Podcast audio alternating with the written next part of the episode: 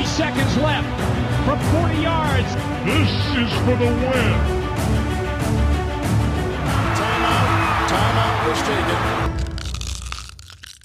Hallo und herzlich willkommen zur neuen Folge von Icing the Kicker, dem NFL-Podcast in Kooperation zwischen dem Kicker und der Footballerei. Drei London-Spiele, zwei NFL Germany-Spiele, die International Games in der laufenden Saison sind in the books und war natürlich wieder das Highlight für alle europäischen Football-Fans. Nun haben wir im Endspurt der Regular Season wieder so etwas wie Alltag. Aber minder spannend und diskutabel wird's natürlich nicht. Ganz im Gegenteil, wir haben auch heute wieder das Spannendste rund um die geilste Liga der Welt aufbereitet. Wir, das sind heute am Tag des Fast Food.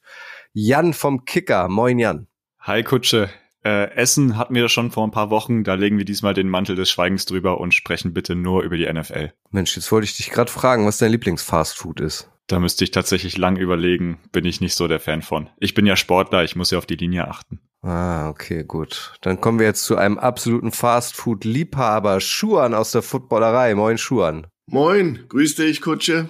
Ja, Fastfood mag ich schon, aber bin ich da bekannt für? Das weiß ich nicht. Also, ich ernähre mich ganz gesund eigentlich, obwohl ich kein Sportler bin.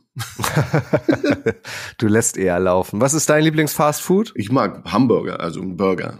Immer ganz, ganz gerne. Burger. Z Zwischenfrage. Kleine, kleine Ja. Zwischenfrage an Coach. Äh, Schalke war ja letzten am Sieg, nachts bei McDonalds unterwegs. Äh, erlaubst du das deinen Teams auch oder Ja, ab und bist zu. da sofort? Ja? Zur Freude des Tages kann man das machen, aber ansonsten natürlich für einen richtig guten Athleten sollte man da wegbleiben von. Ein guter Athlet, das ist auch Finn vom Kicker. Moin, Finn. Da kann ich natürlich nicht widersprechen. Moin, moin auch von mir.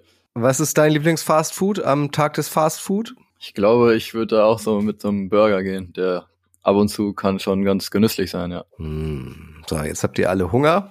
Und ich erzähle euch, was bei Icing the Kicker heute auf der Speisekarte steht. Wir blicken gleich, wie immer, kurz auf das heutige Thursday Night Football Duell. Dieses Mal äh, empfangen die Ravens die Bengals. Unser Matchup der Woche ist in derselben Division. Das ist der Auftritt der Steelers bei den Browns in der immens umkämpften AFC North. Unser Icebreaker der Woche ist heute Kyler Murray vom Duell seiner Cardinals bei den Texans. Dabei wird es aber natürlich auch um das Quarterback-Phänomen Josh Dobbs gehen. Wir haben zwei User-Fragen der Woche, die kommen von Toni und von Damian und am Schluss nennen wir euch wie immer noch unsere Upset-Picks, also die Spiele, in denen es unserer Meinung nach ein überraschendes Ergebnis geben könnte. Thursday Night Football. Die Bengals zu Gast bei den Ravens. Kickoff heute Nacht 2.15 Uhr. Ein Topspiel, ein knisterndes Division-Duell in der ohnehin umkämpften AFC North. Die Bengals zuletzt, haben zuletzt überraschend zu Hause gegen die Texans verloren, stehen jetzt bei 5-4. Und die Ravens haben zuletzt überraschend zu Hause gegen die Browns verloren, obwohl sie lange wie der sichere Sieger aussahen. Die stehen jetzt bei sieben Siegen und drei Niederlagen. Jan, wen siehst du denn in diesem Duell favorisiert? Vor dem letzten Wochenende haben alle von den wiedererstarkten Bengals geschwärmt. Jetzt gab's ja, so ein, so ein Upturner mit der Niederlage gegen die Texans. Auch die Ravens haben sich gefühlt mal wieder selbst geschlagen. Wer ist hier deiner Meinung nach die Mannschaft, ähm, die als Favorit in dieses Rennen geht? Ich gehe mit den Ravens, obwohl du hast es angesprochen, sie setzen ihren Trend fort, der eigentlich nicht für ein Spitzenteam spricht. Von den letzten zehn Regular Season Niederlagen haben sie siebenmal einen Two-Scoring-Vorsprung hergegeben. Das ist eigentlich ungewöhnlich, gerade mit so einer starken Defense, wenn dann das andere Team mehr Risiko gehen muss, dass sie es dann doch immer wieder schaffen, hinten raus einzubrechen, die Drives nicht mehr zu Ende zu bringen. So war es ja jetzt auch gegen die Browns, wo Lamar Jackson es mit einem Punkt Vorsprung nicht mehr schafft, noch ein bisschen Zeit von der Uhr zu nehmen, gibt dann noch den Browns das Field Goal. Da müssen sie sich schon auch steigern, gerade wenn es Richtung Playoffs geht, wo dann natürlich sofort Ende ist, wenn du wieder so hinten einbrichst. Bin ich sehr gespannt. Druck ist noch mehr bei den Bengals, die mit 5 und 4 sich nicht mehr so viel erlauben dürfen, gerade in der eigenen Division. Deshalb ist es für mich leichter Vorteil bei den Ravens, aber es ist sehr, sehr eng. Ähm, ja, erstmal ist das natürlich auch ein Qualitätsmerkmal der Ravens, wenn sie oftmals mit einem Two-Score-Game oder mit, äh, mit äh, zwei Possessions in Führung sind. Würde ich auch dann gerne hinnehmen und ab und zu mal in Kauf nehmen, dass man noch ein Spiel verliert, auch wenn es natürlich bitter ist. Ähm, ja, für die Bengals, du hast es gerade schon angesprochen, ist es im Grunde ja schon ein Must-Win-Game. Sie haben jetzt schon einen Rückstand in der Division. Die haben das Duell in Woche zwei gegen die Ravens auch schon verloren. Und ähm, ja, wenn sie das Spiel verlieren, dann können sie sich im Grunde abschenken, dass sie die Division noch gewinnen, was ja sicherlich der Anspruch der Bengals ist, nach wie vor, auch wenn sie jetzt schwierig in die Saison gestartet sind. Aber ich bin tendenziell tatsächlich auch bei den Ravens, weil ich glaube, dass gerade die Defensive Line von denen äh, da hier einen entscheidenden Faktor ausmachen kann oder der entscheidende Faktor letztlich sein wird. Denn sie haben die meisten Sacks der Liga mit 39 ähm, in der gesamten Unit. Und bei den Bengals, äh, bei den, ja doch, bei den Bengals ist ja nach wie vor die O-Line so ein kleines Problem. Von daher kann ich mir durchaus vorstellen, dass das hier ein entscheidendes Matchup sein wird, was dann womöglich zugunsten der Ravens ausgeht und dann eben, ja, auch dafür sorgen könnte, dass die Ravens hier dieses Spiel gewinnen. Also ich würde ganz gerne nochmal einhaken, also weil du gesagt hast, sie schenken ab und zu diese Two-Scoring-Vorsprünge weg. Sieben von zehn finde ich schon enorm viel. Dann wirft Jackson nochmal den Pick Six und da finde ich, muss man schon auch über ihn sprechen, über seine Offense sprechen, dass sie es dann am Ende nicht mehr schaffen, das Spiel nach Hause zu bringen. Klar, die Browns haben eine gute Defensive, aber sie haben sich diesen Vorsprung erarbeitet und dann finde ich, wenn du über Contender sprichst, wenn du über die Top-Teams der Liga sprichst, dann muss man das schon auch ansprechen und sich hinterfragen, warum das so häufig dann doch noch hinten raus schief geht. Vielleicht hat Coach Schuhan da mehr Ideen, was da gerade nicht so rund läuft bei den Ravens. Na gut, was, was da nicht so rund läuft bei den Ravens ist, dass sie gegen die Nummer 1 Defense der Liga gespielt haben und die natürlich ähm, ein Qualitätsmerkmal haben, das ist der Pass Rush. Und äh, das, der ist natürlich auch gejagt worden und natürlich ist das ähm, eine, eine, eine sehr schwere Aufgabe, das zu verlangen von äh, von ähm, äh, Jama, ähm, Lamar Jackson, was du jetzt gerade gesagt hast. Das ist tough, der war unter konstanten Fire. Ähm, gut, die Defense der, der äh, Ravens ist Nummer zwei gerankt. Das ist, glaube ich, auch das Zünglein an der Waage. Geht im Spiel jetzt ähm, gegen die Bengals. Das äh, ist für mich, glaube ich, so der Unterschied, weil die Bengals ranken bei 19 äh, in dem Bereich 19, 20 mit der Defense sind sind äh, nicht mehr so stark wie in der Vergangenheit, äh, was viele viele ähm, Gründe hat. Offense mäßig. Bei Jackson über 70 Prozent Completion Rate. Ich glaube, ähm, ja, ich glaube, die äh, Joe Burrow ist bei, lass mich schauen, 67 Prozent. Das ist also, da, da gibt sich nicht viel über 2000 Yards beide. Wie gesagt, ich glaube, die äh, Defense hat die Mittel, um, um Tyler Boyd und und einen Jamar Chase zu kontrollieren, die beide über 100 Yards erfangen hatten letztes Spiel. Ähm, das ist natürlich schon eine, eine, ein One-Two-Punch. Den musst du kontrollieren können plus mixen, ähm, der für mich auch ein, ein sehr äh, herausstechender äh, ähm, äh, Ballträger ist. Also wie gesagt, ich denke mal, der, der Unterschied kann eben, kann eben die Defense sein. Und da glaube ich, ja, und ihr wisst, ich bin Defense-Mann, ähm, ich glaube, dass die Defense das den Unterschied machen wird. Und deswegen sind die Bengals auch für mich äh, der Favorit. Aber natürlich hast du, ähm, hast du, ja, Zay Flowers, du hast Gus Edwards, ist, ist eher so ein bisschen untergegangen in diesem, im letzten Spiel. Aber wie gesagt, gegen die Nummer eins Defense von Cleveland ähm, kann das passieren. Und ansonsten sind die Bälle sehr, sehr viel verteilt, mehr verteilt worden als bei, bei den Bengals. Das muss man ganz ehrlich sagen. Das waren zwei Receiver, die da diese K.O.-Schläge verteilt haben, aber trotzdem verloren haben. Und die ähm, Ravens haben natürlich über Flowers, Beckham, der einen Catch für 40 Yard und Touchdown hatte, den feiert aber, als wenn er einen Super Bowl gemacht hat. Ähm, Mark Andrews muss man erwähnen. Ja, das sind natürlich so die üblichen Verdächtigen, aber ich glaube, der Unterschied macht die Defense und ich, ich bin auch ein tierischer Fan von Lamar Jackson, wie der die Bälle verteilt und wie, die Art, wie er spielt.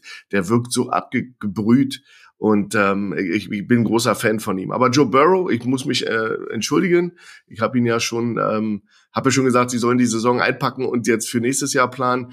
Äh, kommt zurück, sieht sieht aus wie der alte und spielt auch famos. Also ich denke mal, das sind das wird ein tolles Spiel, weil es zwei tolle Quarterbacks sind und es geht um viel für beide. Dann lass uns das Spiel mal abschließen. Finn, fang du mal an. Wer gewinnt? Ravens. Jan? Ich bleib auch bei den Ravens. Schuan? Ja, ich, ich kann nicht vorher sagen Ravens und dann wieder zurückziehen. Also Ravens auch, aber enge Kiste. Gut, lassen wir uns überraschen. Wir kommen zu unserer nächsten Kategorie. Das Matchup der Woche. Und das steigt in derselben Division, deswegen werden wir diese Folge auch irgendwas mit Hexenkessel, AFC North nennen oder Wundertüte, was auch immer. Äh, die Steelers bei den Browns, also wir bleiben in der AFC North, Kickoff am Sonntag um 19 Uhr.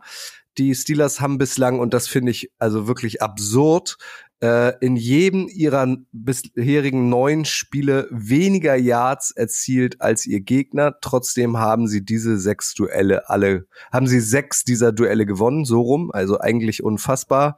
Äh, die, die Browns, wir hatten es gerade zuletzt in letzter Sekunde bei den Ravens gewonnen. Aber Schuan, da gab es jetzt die Meldung, die Sean Watson, der ohnehin schon ein paar Spiele gefehlt hat, wird diese Saison gar nicht mehr spielen. Der hat Schulterauer. Da wird jetzt PJ Walker als Quarterback übernehmen. Das ist natürlich ein herber Rückschlag, ne?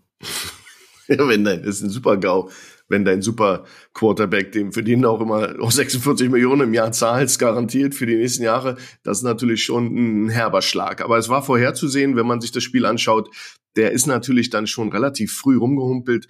Ähm, ich glaube, das war auch erst Hamstring hinten, also hinterer Oberschenkelmuskel. Ähm, dann Knöchel kam später, zum Glück war der gut getaped, das sah man in der Zeitlupe.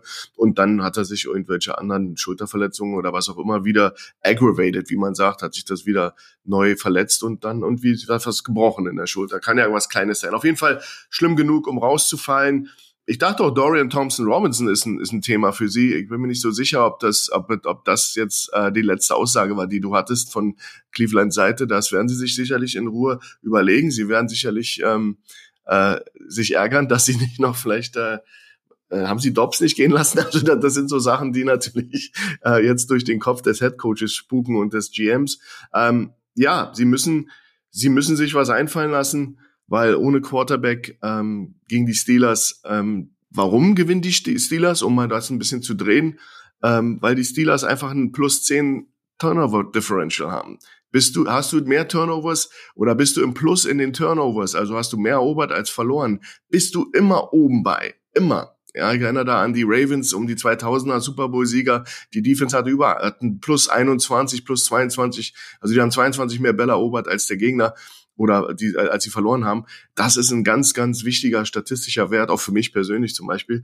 Und sie treffen da auf eine sehr unorthodoxe Defense, fliegt rum, ist Rank Nummer sieben, glaube ich, die Defense, aber das natürlich, äh, und sind im Ballhawks und das hält dich in Spielen, nimmt Possessions weg, ja, du, du, du nimmst der Offense die, die, den, den, den Ball weg und damit die Chance, Touchdowns zu machen. Und so gewinnst du Spiele. Und das äh, machen die Steelers äh, wie keine andere Mannschaft. Und jetzt mit Backup-Quarterback, Jerome Ford gefällt mir gut bei Cleveland. Der Running Back hat 107 Yards erlaufen. Amari Cooper, wenn Amari Cooper dein Target ist, dein Haupttarget, Elijah Moore war ja, war ja auch gut, aber wenn, wenn das deine beiden wirklich auffälligsten Spieler sind, dann hast du ein Problem. Ja, also ich würde das gar würde sagen, dass das äh, jetzt so der, der, das Ende das Ende der, der, der Cleveland Browns jetzt erstmal für eine, für eine kurze Weile sein wird, bis sie jemand finden, der die Bälle verteilt, müssen eben aufhören, so, so aggressiv zu spielen, müssen eben mehr laufen ja, was Chicago macht und andere Teams und die gewinnen ja auch so. Also ich glaube, wir können uns darauf einigen, dass es ein sehr defense geprägtes Spiel wird. Du hast es angesprochen, Amari Cooper bei den Browns, der einzige, der so ein bisschen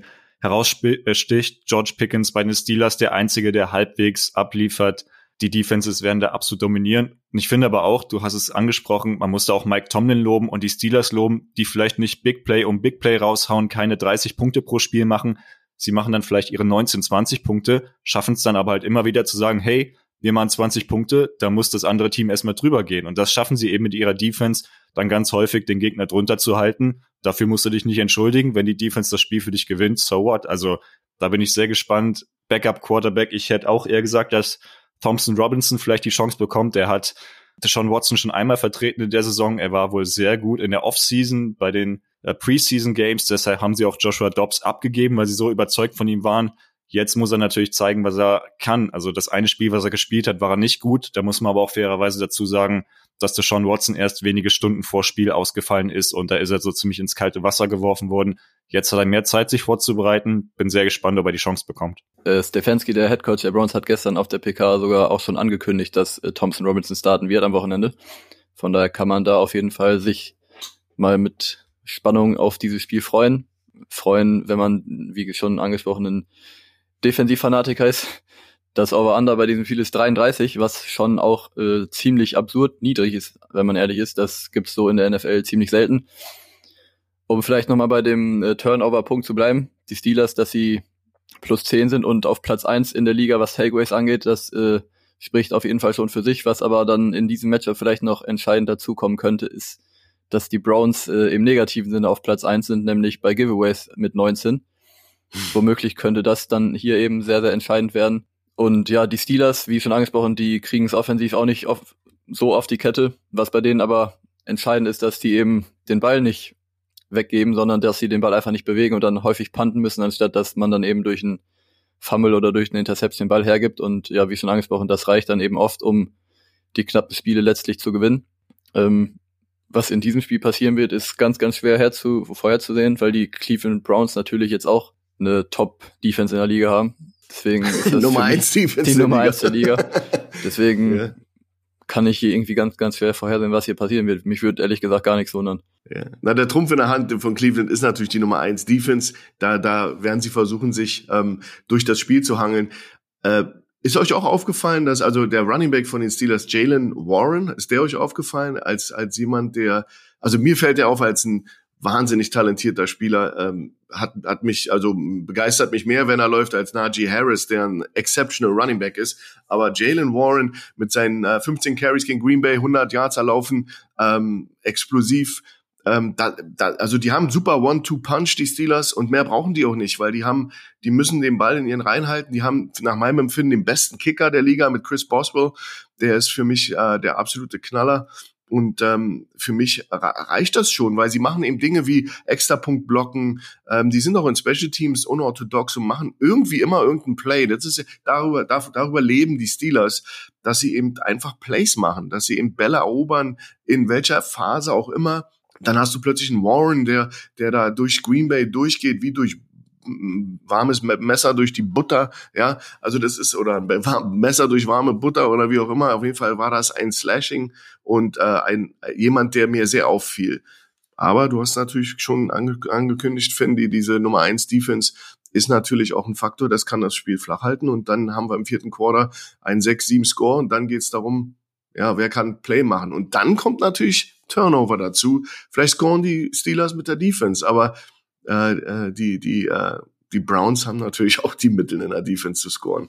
Diese Frage könnte man eigentlich wöchentlich stellen, habe ich aber schon länger nicht mehr, deswegen stelle ich sie jetzt nochmal. Wer wird sich denn am Ende, Finn, äh, in dieser Division als Sieger durchsetzen? Stand jetzt, deiner Meinung nach? Und werden wir es erleben? Ich glaube, das gab es noch nie dass womöglich alle vier Teams aus der AFC North am Ende in die Playoffs kommen? Was meinst du? Also, um die erste Frage zu beantworten, ich gehe schon davon aus, dass, dass die Ravens am Ende sein werden.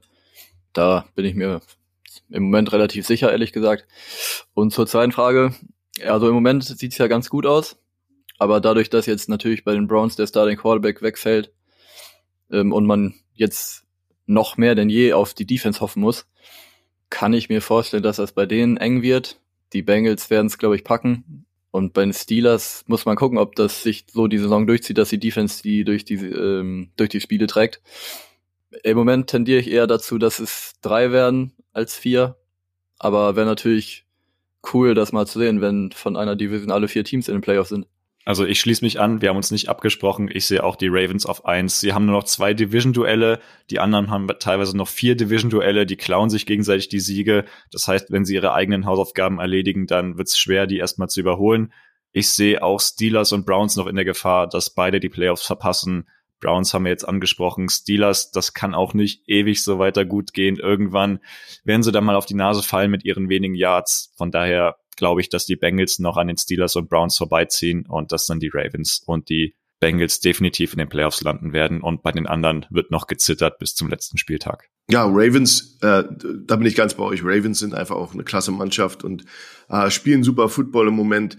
Und ähm, egal ob verloren letzte Woche oder nicht, die sind trotzdem eine solid, ein solid Team. Danach ähm, bin ich mir gar nicht so sicher. Ich glaube, die Bengals ähm, haben, haben im Vergleich zu den anderen die spielen super auf im Moment. Die werden auch noch äh, hochklettern. Ich glaube, die Browns mit Verlust des Starting Quarterbacks.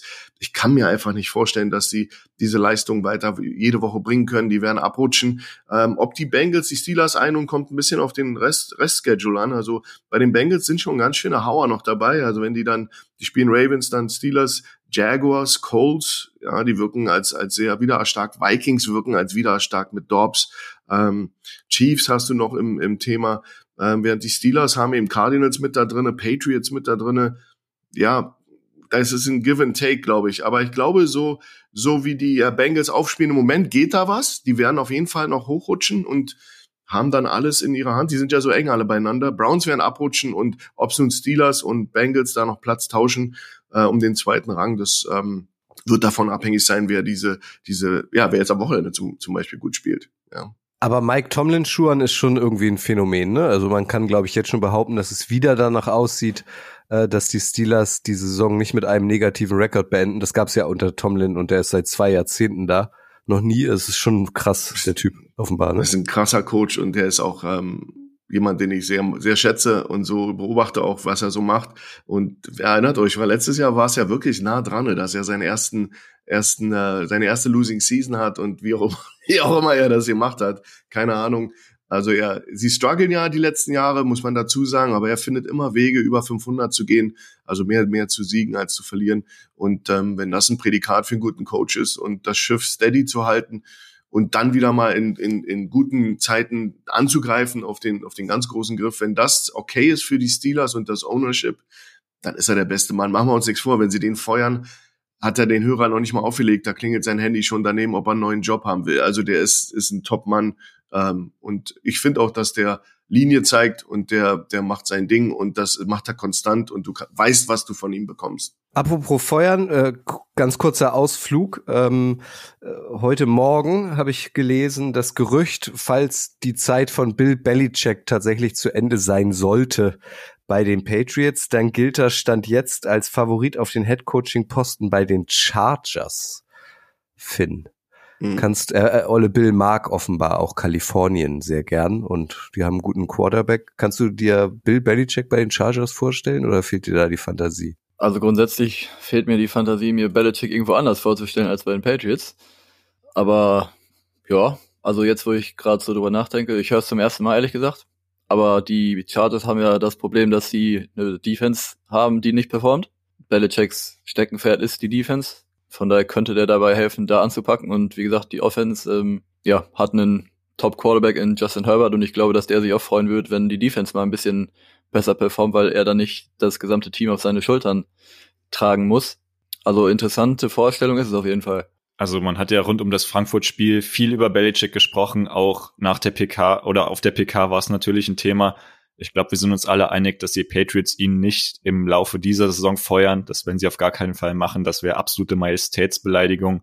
Im Sommer muss was passieren, entweder auf der Quarterback-Position oder auf der Trainerposition, so wie sich die Patriots aktuell präsentieren. Das kann nicht weitergehen. Von daher, ich kann es mir vorstellen. Er ist sehr verbissen, also er wird niemals freiwillig sagen, so, das war's jetzt, aber ich glaube, er ist auf der anderen Seite dann auch clever genug zu erkennen, wann es dann mal reicht, wann vielleicht auch die Franchise einen Neustart braucht ohne ihn. Und Chargers, warum nicht? Absolut vorstellbar für mich. Na, vergesst nicht, vergesst nicht, er hat ja, glaube ich, äh, jetzt gerade erst einen Zwei-Jahres-Vertrag unterschrieben. Also er hat ja, er war ja ein Free Agent vor einem, vor einem Jahr oder so und hat, wäre dann sozusagen ein Jahr noch auf seiner auf seinem Vertrag, wenn ich mich nicht irre.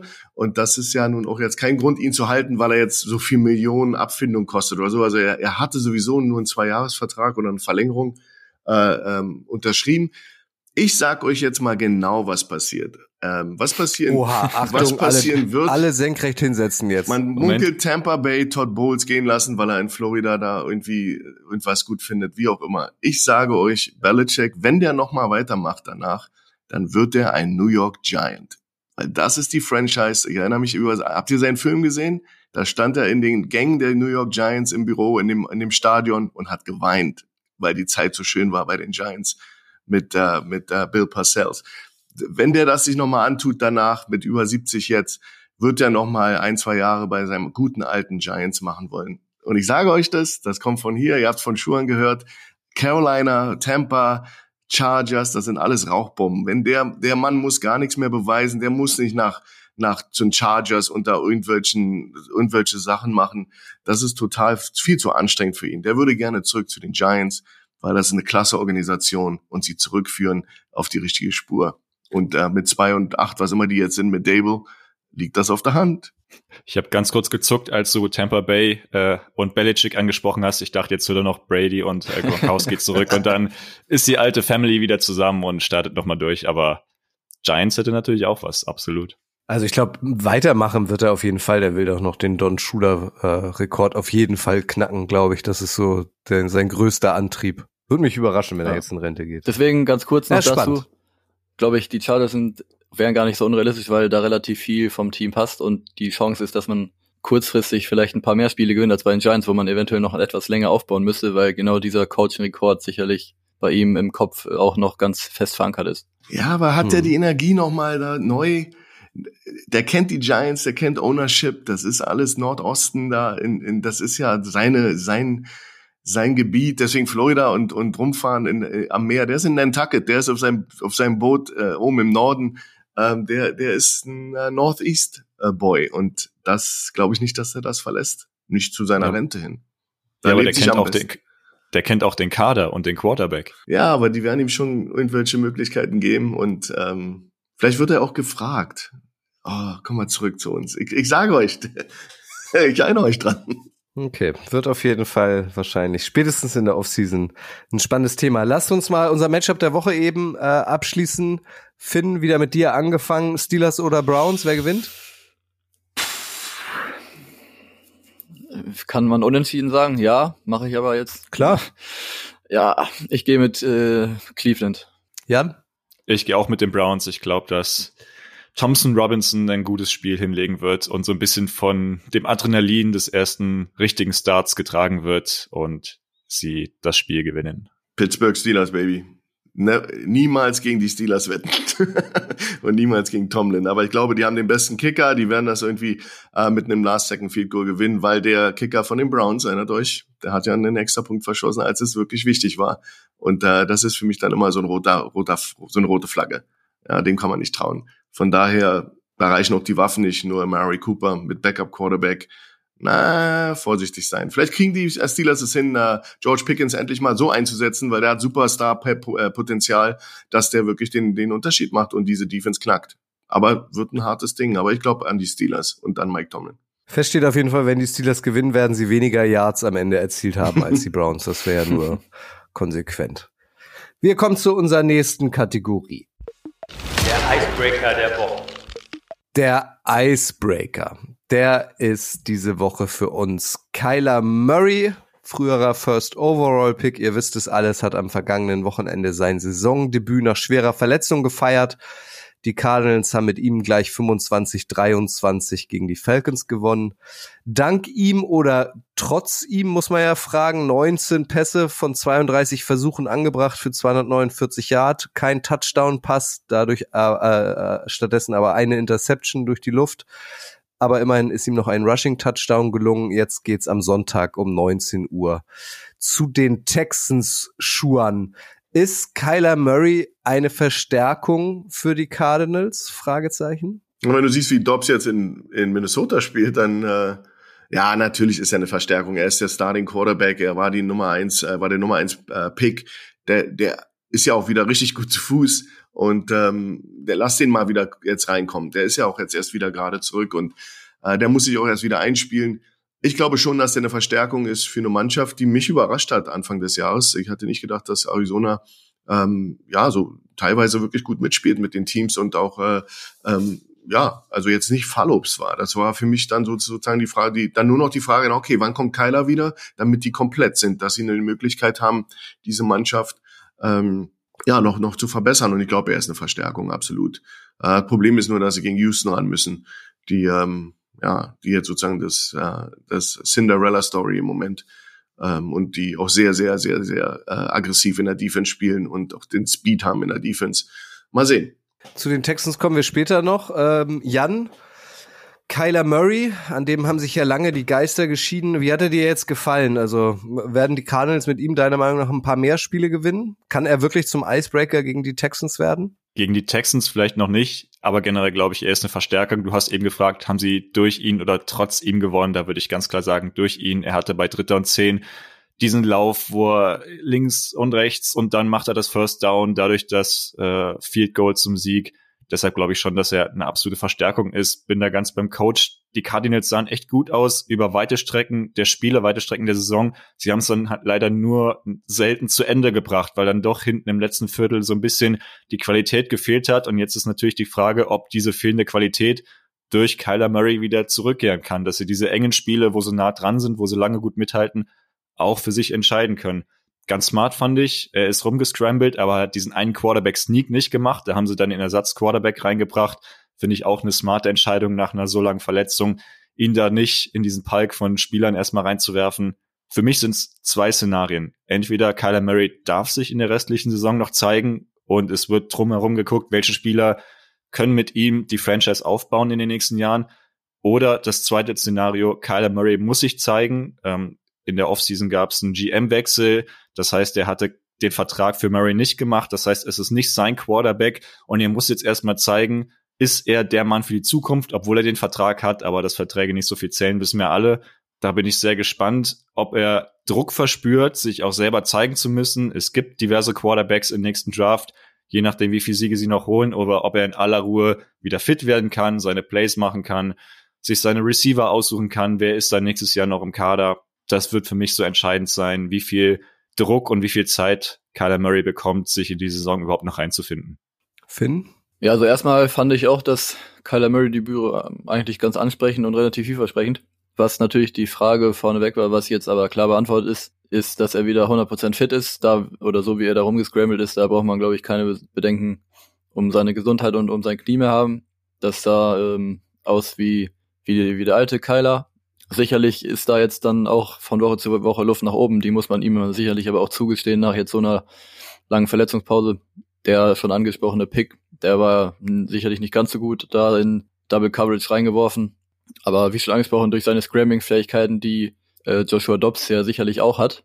Aber ich würde sagen, dass Kyler Murray da, was Scrambling angeht, nochmal eine Nummer höher anzusiedeln ist. Ähm, ja, allein das wird den Cardinals sicherlich dabei helfen, auch offensiv nochmal ein bisschen besser zu performen. Unabhängig davon, dass man Kyler Murray ja durchaus auch attestiert, dass er wahrscheinlich den besseren Arm hat als ein Joshua Dobbs. Nicht nur wahrscheinlich, sondern ziemlich sicher. Und äh, also in der Offense sind auch durchaus ein paar Playmaker vorhanden. Also wenn ich da an Marco Wilson denke, den Rookie Trey McBride als Tight End. Also ich glaube, dass da offensiv schon noch ein paar, paar ganz gute äh, Assets im Moment dabei sind, wo man, wo man sicherlich äh, offensiv eine gute Performance noch erwarten kann in den nächsten Wochen. Und ähm, ja, wie gesagt, ich bin dann gespannt, was die Cardinals dann am Ende der Saison entscheiden werden, ob sie mit Kyler weitermachen oder eben nicht.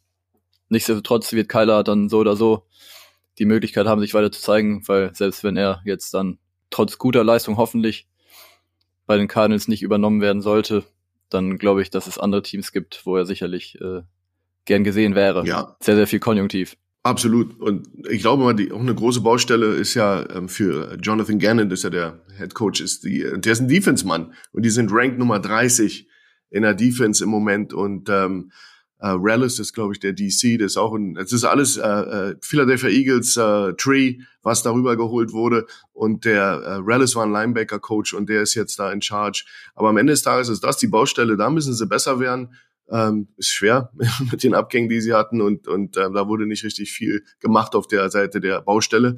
Äh, Kyler Murray selber, ähm, ja, das ist ein ganz, ganz äh, großes Thema. Sie werden nach meiner Meinung bei dem Heavy Investment werden sie natürlich auch äh, blöd, den jetzt gehen zu lassen nach so einer schweren Verletzung, weil der sieht ja auch wieder richtig gut aus und aber die Problematik ist immer, du musst daran glauben, weil er, er verkörpert natürlich auch einen Spielertyp, der ist sehr, sehr speziell. Und wenn du jetzt jemand bist wie, ja, mir fällt da so ein äh, Frank Reich an, obwohl der jetzt in Carolina ja auch einen relativ kurzen Mann hat als Quarterback. Da sind alles Leute, die natürlich groß geworden sind und über ihre Karriere mit sechs, mit Quarterbacks, die 1,90 sind, über plus, 1,90 plus, nie mit jemand anderen gearbeitet haben, der kürzer war, weil in der Vergangenheit, müsst ihr wissen, noch in den 90ern gab es äh, Quarterback-Standards für die Draft.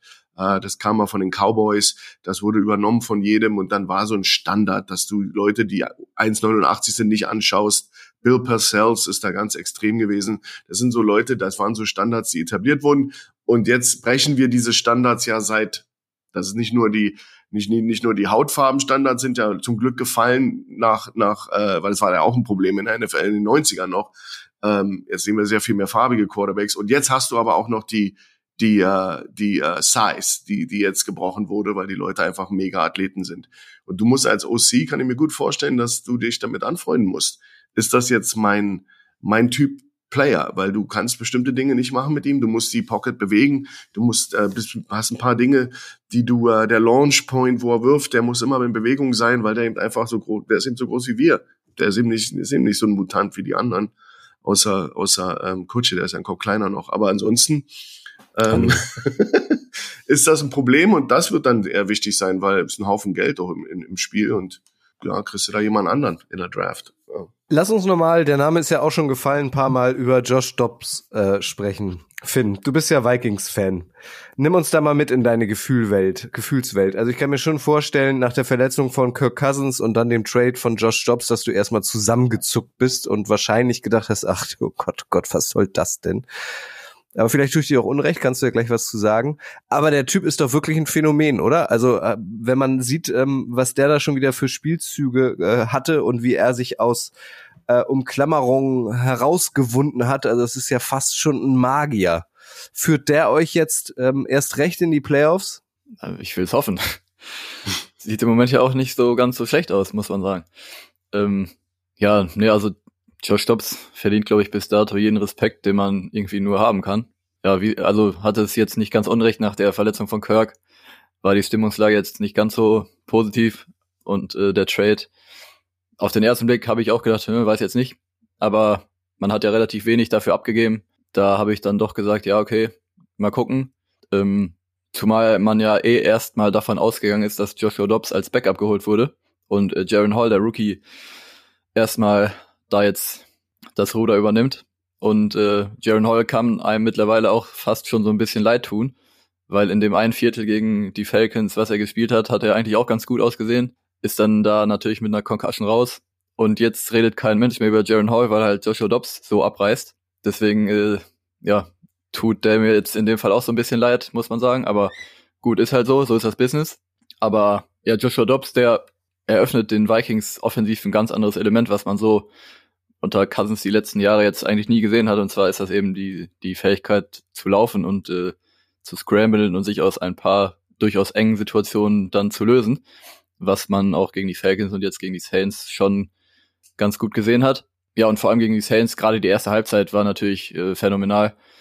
Da einen riesigen Vorsprung herausgearbeitet. In der zweiten Halbzeit muss man dann sagen, dass die Saints es besser hinbekommen haben, Joshua Dobbs eben in der Pocket zu halten, wo er dann auch sich ein bisschen schwerer getan hat von daher mal gucken, wie sich das jetzt über die nächsten Wochen entwickelt. Vielleicht werden sich da andere Teams eben ein Beispiel an der Saints Defense in der zweiten Halbzeit nehmen.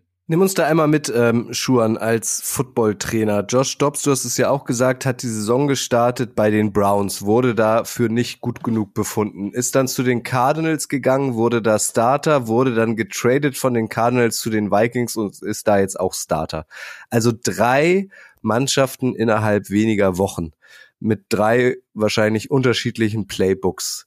Also wie komplex ist das eigentlich, was der Junge da jetzt in dieser Saison abreißt? Also wie hochlobend muss man da sein?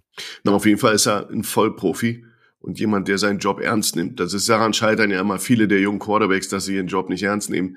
Ähm, der scheint aber, äh, Joshua Dobbs scheint aber jemand zu sein, der auch in der Uni sehr gut war. Der, ich glaube, der ist ja irgendwie so ein der schaut ja in die Sterne und ist ja so ein NASA-Typ, der hat ja auch irgendwas in dieser Richtung Rocket Science oder was immer er da gemacht hat. Das wird ja mal erzählt, dass der auch sehr, sehr talentiert ist auf dieser Ebene und jemand ist, der sich weiterbildet und anscheinend ist Lernen für ihn etwas, was er gut kann. Ja, da, da, das ist eben, das muss er sein, weil das ist ein, ist ein irres Unterfangen, was er da gemacht hat. Ähm, niemand hat ihm eine Chance gegeben, dass er da nach, nach Minnesota geht und da dieses Playbook innerhalb von der hat ja, der hat ja Snaps an der Seitenlinie vom Spiel geübt und dann in der NFL ein Spiel nach Hause bringen und gewinnen. Das ist ja an sich schon ein riesen, eine Riesenaufgabe für Leute, die komplette Trainingslager in, haben, etc. Und man kann das einfach nicht hoch genug anrechnen, ähm, was Joshua Dobbs da leistet. Ähm, ich habe Analysen gesehen, wo, wo sie eben auch ge ge gezeigt haben, wie er auch schon im ersten Spiel Look-Offs gemacht hat, also den Safety beeinflusst hat mit seinem Blick, um dann bestimmte Dinge freizukriegen. Das ist natürlich dann auch, das bedeutet, du musst das verstehen, was da erwartet wird von dir. Und das zu schaffen, innerhalb der Saison ein Team zu wechseln, da reinzukommen, fünf Tage oder drei Tage, wie, wie viel er auch hatte, Zeit zu haben, um dann in ein NFL-Spiel zu gehen als Starter und mit limited äh, Wissen und und wenig, da wären viele Dinge ihm nicht nicht ähm, schon schon die Namen der Mitspieler hat er nicht gekannt. Also da könnt ihr euch vorstellen, wie kompliziert dann ist, da irgendwelche Checks zu haben auf dem Feld, die Protection zu setzen, dass er eben auch stehen bleibt und das hat er alles gut gemacht. Also unglaubliche Leistung. Minnesota kann froh sein, dass sie den Mann haben, weil das hier wurde, es wurde geunkt in den, in den, in den Social Media Kanälen, dass er eben ein Kirk Cousins ist mit Beinen. Jemand, der rennen kann. Und das war ja ein Problem immer für Kirk Cousins vom Passing und vom Verstehen des Systems ist der genauso gut und hat einen guten Arm. Also man muss wirklich den Hut ziehen vor Joshua Dobbs, unter was für Voraussetzungen er jetzt die zwei Siege geholt hat. Einmal kennt er die Namen der Mitspieler nicht. Beim zweiten Mal muss ihm Stewart erstmal zeigen, wo die Heimkabine im Stadion ist. Also wirklich allergrößten Respekt. Ich finde es ganz spannend, eine kleine Parallele zu Baker Mayfield letztes Jahr bei den LA Rams, der auch quasi über Nacht reingeworfen wurde ist vielleicht ein bisschen viel Interpretation, zeigt aber auch, dass es manchmal ganz gut tun kann, wenn man nicht zu sehr verkopft die ganze Woche sich mit dem Spiel beschäftigt, mit den Plays beschäftigt. Du gehst einfach rein, hast nichts zu verlieren, muss man dazu auch sagen. Und dann macht er da so ein Wahnsinnsspiel. Also allergrößten Respekt, bin gespannt. Wir hatten ja auch drüber geredet, schenken die Vikings jetzt ab ohne Cousins mit einem Rookie Quarterback oder probieren sie es mit Dobbs nochmal anzugreifen. Jefferson, der zurückkommt ich glaube, dass die schon noch Richtung Playoffs schielen. Also alles andere bei 6 und 4 wäre auch selten dämlich. Ja, wenn ich da noch mal kurz einhaken darf. Also das mit dem äh, Raum- und Luftfahrtschiff-Aspekt, der ist tatsächlich ganz interessant. Da hat er gestern auch auf der PK sich zu geäußert, dass es da auch gewisse Parallelen gibt zwischen Quarterback sein und eben der Luft- und Raumfahrttechnik. Ich glaube tatsächlich, dass er ein relativ smarter und cleverer Kerl ist, weil man hat ja auch gehört, dass im ersten Spiel Kevin O'Connell ihm da die Plays während des äh, oder im Huddle noch übersetzt hat und er das dann da irgendwie koordinieren muss. Also das ist, glaube ich, sehr verrückt. Kann ich mir irgendwie schwer vorstellen, wie das auszusehen hat, aber größten Respekt, wie gesagt. Und äh, ja, Jan hat es gerade angesprochen mit Jefferson, der kommt jetzt wahrscheinlich in den nächsten ein, zwei Wochen zurück. Mal gucken, ob das dann eben Joshua Dobbs auch und der generellen Offense nochmal sehr, sehr viel weiterhelfen wird. Und im Moment ist man ja tatsächlich äh, auf Wildcard-Kurs. Zwei Siege vor den Commanders, glaube ich, die dann als nächstes Team da drankommen in einer generell schwachen NFC im Mittelfeld, muss man ja sagen. Und vielleicht was ganz lustig werden könnte mit Blick auf die, nächsten Wochen. Die Vikings spielen in den letzten drei Wochen zweimal gegen die Lions. Und im Moment könnte es ja darauf hinauslaufen, dass äh, die Vikings den siebten Seed holen und die Lions den zweiten Seed. Was dann bedeuten würde, dass es nicht unrealistisch erscheint im Moment, dass dann die Vikings und die Lions in vier Wochen dreimal aufeinandertreffen. Da äh, könnte man schon mal dann sehen, wie das Ganze aussieht, auch aus Coaching-Perspektive. Also das stelle ich mir sehr, sehr interessant vor. Mm. Ja, tough, unangenehm, blöd, willst du eigentlich nicht haben. Aber ja, äh, siehst du, also er, er ist ein höchst intelligenter und, und ich glaube, das ist auch ein Grund, kurz noch zum Ende hier, weil Arizona hat uns ja gut gefallen, haben wir gesagt, zu Beginn des, der, der Saison. Und ich glaube, Dobbs war eben auch ein großer, hat einen großen Anteil, weil in den Spielen, wo er gespielt hat, da sind die mir aufgefallen als ein echter Contender. Ja, also das äh, vielleicht war ja auch ein Faktor davon. Gut, wir kommen jetzt zu euch. Herr, Herr Godell, noch eine Frage. Lassen Sie uns noch eine Frage für die User, bitte.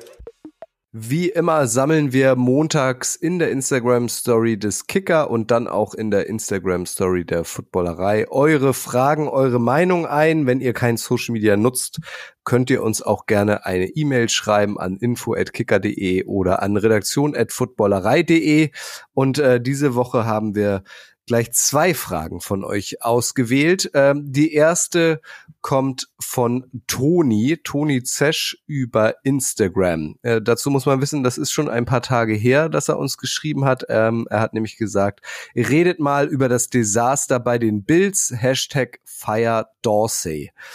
Das machen wir gern. Ähm, vielleicht einmal kurz zur Erklärung. Die ambitionierten Bills haben jetzt zweimal in Folge verloren. Zuletzt im Monday Night Game völlig überraschend 22-24 gegen die Broncos. Und das, was Tony gefordert hat, ist eingetreten. Am Dienstag wurde äh, der Offensive Coordinator Ken Dorsey gefeuert. Ersetzt wurde er durch Brady, nicht Tom Brady, sondern Joe Brady. Der war bis dato Quarterback Coach und zuvor unter anderem auch schon mal Offensive Coordinator bei den Panthers. Ist das ein Bauernopfer, Jan, ähm, der Kollege Ken Dorsey, oder war diese Entscheidung deiner Meinung nach überfällig. Ich glaube, er ist kein Bauernopfer. Ich glaube, die Bills sehen ernsthaft die Playoff-Teilnahme in Gefahr. Josh Allen selbst ist so ein bisschen schwankend. Er hat die vielen Interceptions, er hat aber auch viele Passing-Touchdowns und viele Yards. Das heißt, es liegt nicht nur am Quarterback selbst, es liegt auch an anderen Dingen. Jetzt haben sie einen Wahnsinns-Schedule zum Ende, wenn man das einmal durchgeht.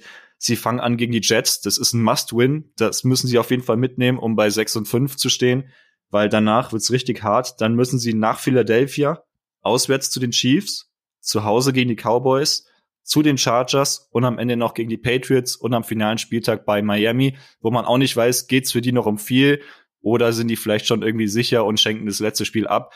Also da sind ganz viele potenzielle Stolpersteine mit drin, wo die Bills auch nicht als Favorit reingehen. Und ich glaube, da ist jetzt spätestens nach der Niederlage gegen die Broncos wirklich Panik ausgebrochen. Ey, das könnte eng werden mit den Playoffs, gerade in dieser AFC. Ich denke, das ist, ähm, ist Teil des Business. Also er ist sicherlich jemand, also er hat jetzt ja nicht zwölf Mann aufs Feld geschickt beim Feed Goal und dann dafür gesorgt, dass sie nochmal kicken dürfen und äh, all diese Fehler, die sich da anhäufen. Er wirft auch nicht die Interception, der Ken Dorsey. Aber am Ende des Tages muss er natürlich für den Angriff gerade stehen. Dafür wird er auch fürstlich bezahlt. Und es ist nun mal sein Job, dafür zu sorgen, dass sein Quarterback funktioniert. Besonders wenn das einer ist, der als einer der Top Quarterbacks der Liga gilt und der jetzt jetzt wirklich sehr, sehr ja, wild mit dem Ball umgeht, sehr, sehr viele Turnover kreiert, dann ist das sicherlich, äh, fällt zurück auf dich als OC. Ob das sich mit Brady jetzt ändert, ähm, der, der ja als auch schon als aus, aus der kam ja von LSU, also Louisiana State University, war galt so als das äh, Beste seit geschnitten Brot. Jetzt ist er wieder da, junger Kerl mit viel Energie, ist nach Carolina und ist da glorreich gescheitert und ist jetzt sozusagen die letzten ein, zwei Jahre ist er ja sozusagen unterm Radar gewesen, obwohl er wirklich das galt als die Zukunft, denn der nächste große Sean McVay kommt da, der, so wurde der äh, hochgelobt. Jetzt hat er die Chance. Jetzt ist er, jetzt ist er dran, jetzt ist er sozusagen am Ruder bei einer, einer der, der besten Franchises der NFL, hat einen der besten Quarterbacks der NFL. Die Frage ist nur, die ich in den Raum stelle, ist, der war natürlich die ganze Zeit da. Er ist der Quarterback-Coach. Ähm, wie viel Veränderungen können wir da erwarten? Ja, gute Frage ich glaube, dass sich Josh Allen jetzt auch nicht mal, also ich weiß nicht, inwiefern er sich noch weiter äh, weiterentwickelt oder verändern wird. Bei ihm ist jetzt das ja schon seit ein, zwei Jahren auch Thema, dass er die Interceptions runterfahren muss. Und ähm, das scheint nicht der Fall zu sein. Klar, Josh Allen hat einen unfassbaren Arm, hat auch das Potenzial, um äh, wirklich absurde Würfe da rauszufeuern. Aber man muss bei ihm mittlerweile, glaube ich, auch sagen, dass er eben ein Quarterback ist, der sehr, sehr anfällig ist für dumme Interceptions. Und ähm, da ist zumindest mal die Frage erlaubt, inwiefern, dass sich das auch unter einem anderen Coach jetzt weiter oder wieder verändern wird. Ich glaube, grundsätzlich bei den Bills ist im Moment so ein bisschen Ratlosigkeit angesagt. Gestern hatte der Head Coach Sean McDermott auch irgendwie auf einer PK war es, glaube ich, irgendwie sowas von einer Subkultur erzählt, die die Offense entwickeln muss, wo sich jeder im Grunde gefragt hat, was bedeutet das? Also im Grunde hat er da irgendwie was gesagt, was sich schlau angehört hat. Letztendlich hat jeder gedacht, was bedeutet das? Keine Ahnung.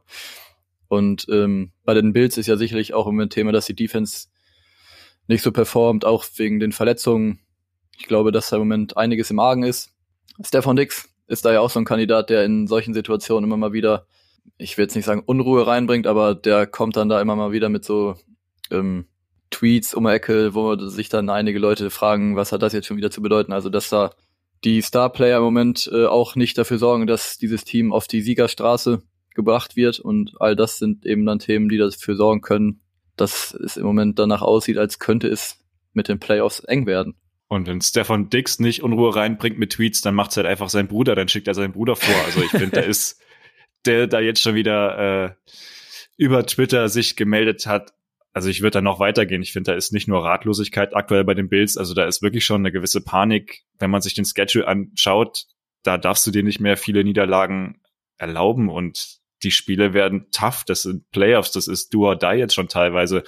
Da darfst du dir nicht noch ein, zwei Spiele erlauben mit Interceptions, die du dann abschenkst und dann gehst du halt mit zwei, drei Punkten Rückstand irgendwie vom Feld und hast das Ding verloren, weil dann ist der Playoff-Zug einfach abgefahren in dieser, in dieser AFC. Von daher glaube ich, da ist schon einiges im Hintergrund, was da brodelt und ist jetzt mit der Entlassung des OC zum ersten Mal explodiert. Danke dir, Toni, äh, für deine Nachricht, äh, mit der du dann hier quasi interaktiv in diesem Podcast eingegriffen hast. Bei den Bills läuft's nicht. Bei den Texans hingegen schon. Und auch da haben wir eine Frage bekommen von DJK-4889, auch äh, via Instagram. Damian verbirgt sich dahinter. Der fragt, ist der Texans Hype for real und ist Miko Ryans Coach of the Year? Schuan. Also CJ Stroud ist for real. der ist natürlich schon äh, sehr special, was der da abliefert. Und wenn der so weiterspielt und die Houston Texans diese Spiele, so die eng auch die engen Dinger wie letztes Wochenende gewinnen können, dann äh, wird der sicherlich ein Thema sein für Coach des Jahres. Absolut. Also da muss man nur sehen, ob es so weitergeht. Auf jeden Fall ist das eine, eine coole Story. Ähm, und CJ Stroud ist, ist, ist für mich, also ich habe ihn mir auch ganz unbe unbefangen und unvoreingenommen angeschaut und habe dann eben auch beobachtet so Mechanics und Dinge, die er macht. Da ist schon ein Unterschied zwischen ihm und äh, Bryce Young oder anderen Leuten. Das ist schon jemand, der sieht aus, als wenn er da schon mal war, obwohl er das nicht war. Also der ist, der ist ein sehr, sehr mature, wie die Amerikaner sagen, sehr erwachsen in seiner Art und sehr stabil. Der wirkt sehr stabil. Mechanics sind super, hat einen super Arm und hat eben auch wirklich äh, eine super Übersicht über das Spiel. Also der macht fällt Entscheidungen in kürzester Zeit wie ein ganz großer. Und das, obwohl das Spiel schneller ist als im College, das darf man nicht vergessen. Aber er adaptiert am schnellsten von allen neuen Jungs, äh, die in der Liga sind. Und das ist der Grund, warum die Texans so gut sind im Moment. Plus eben ein junger Head Coach, der viel Energie bringt, der eben ein Abwehrspezialist ist. Die Abwehr spielt auch, jetzt ist nicht die beste der Liga, aber das ist eine, eine Defense, die ist äh, sehr, sehr aggressiv. Du merkst, sie spielen hart, ähm, für, vielleicht für ihn, keine Ahnung. Auf jeden Fall ist das hier ist das eine, eine, eine sehr gefährliche Truppe und äh, sehr unangenehm zu spielen. Ja, sehe ich absolut genauso. Also ich glaube, dass die Texans im Moment weiter sind als wie sie sein sollten oder wie sie sich das wahrscheinlich auch selber vorgenommen haben. Die Miko Ryans ist da sicherlich eh zumindest mal ein Kandidat, den man im Auge haben muss. Ich glaube, dass am Ende der Saison dann, wenn es darum geht, wer letztendlich tatsächlich Coach of the wird, sicherlich entscheidend sein wird, ob die Texans dann eben einen Winning Record haben, ob sie womöglich sogar in den Playoffs sind. Und äh, er verdient aber auf jeden Fall Credit. Was man ihm auf jeden Fall zugestehen muss, ist, dass er auf jeden Fall da eine Kultur entwickelt hat in diesem, in diesem Team. Weil äh, er ist ja eigentlich für die Defense verantwortlich. Die Defense ist so rund um Platz 20 in der Liga ansortiert. Und das, was ja eigentlich bei den Texans dann äh, ja der Faktor dafür ist, dass sie so gut spielen, ist halt die Offense. Da muss man, glaube ich, dann auch hier Bobby Slowick, den Offensive Coordinator, mal crediten, den er ja zumindest auch von den 49ers mitgebracht hat. Also die Miko Ryans auf jeden Fall höchsten Respekt davor, was er da jetzt schon in so kurzer Zeit und in seinem jungen Alter als äh, Head Coach bisher ge gezeigt hat. Absolut. Nichts hinzuzufügen. Die Miko Ryans sehr sympathisch an der Seitenlinie, sehr unaufgeregt. Er macht immer den Eindruck, als hätte er einen klaren Plan, was zu tun ist. Gibt dem Team Selbstvertrauen, gibt seinem Quarterback Selbstvertrauen. Also Stand jetzt muss man ihn auf jeden Fall beim Coach of the Year mit reinnehmen. Aber es sind auch noch ein, zwei andere Kandidaten. Ja, wer denn? Zum Beispiel Jan? Sag mal spontan. Also ich würde Dan Campbell noch mit reinnehmen, da muss ich allerdings die Defense noch ordentlich steigern, weil nur mit Offense gewinnst du auch kein Coaching of the Year. Wer fällt euch noch ein? Schuan Finn hm. gerade, Coach of the Year? Also befangen muss ich jetzt hier Kevin O'Connell natürlich in den Raum werfen, aber sicherlich jemand wie Mike McDaniel ist auch ein Kandidat, den man hier im Auge haben muss. Mike Tomlin kann man sicherlich auch wieder drüber diskutieren, so wie wahrscheinlich jedes Jahr. Ja, Philly, Affiliate Coach. Also das ist aber ja. so ein bisschen auch die üblichen Verdächtigen, ähm, die, die, die da. Aber ich finde so vom, vom Spuren hinterlassen und vom äh, Impact, ist, ist Ryan ist schon, ist schon der Mann, muss man schon ehrlich sagen. Also der, äh, ja natürlich auch äh, der, der Head Coach von Miami natürlich. Ja, der ist natürlich auch jemand, der, der auffällt, weil er eben auch so ein Exot ist, so ein, so ein Paradiesvogel. Ähm, das ist eher so sein Ding. Er hat natürlich auch eine tolle Truppe zusammengebaut. Ähm, ja, die beiden sind für mich Leute, die, wenn, aber wir reden hier über die NFL und das ist natürlich auch ja, normalerweise erzkonservativ und da muss man sehen, ob das jetzt die Faktoren sind. Aber wenn wenn es die Playoffs sind für Houston, also ich ertappe mich selber, dass ich, dass ich mir Houston-Spiele jetzt anschaue. Früher, die letzten, letzten Jahre habe ich es nicht gemacht oder ganz selten, wenn ich musste, weil es einfach nicht schön war anzus anzusehen, ja. Und äh, mit Davis da als, als Quarterback, der sich anscheinend ja auch gut eingefunden hat. Die haben, die haben wohl einen sehr homogenen Quarterback-Raum mit, äh, mit Leuten, die sich hinten anstellen und sagen, okay, ist deine Show, CJ, und ähm, wenn du das hinkriegst als Coach, ist der für mich der heißeste Kandidat. Plus eben die üblichen Verdächtigen, die wir immer jedes Jahr haben. Ja, Mike McCarthy, Schuren, ist natürlich wieder nicht dabei in dem Rennen. ne? Ist halt auch schon tragisch. Mhm. Wir kommen zu unserer letzten Kategorie.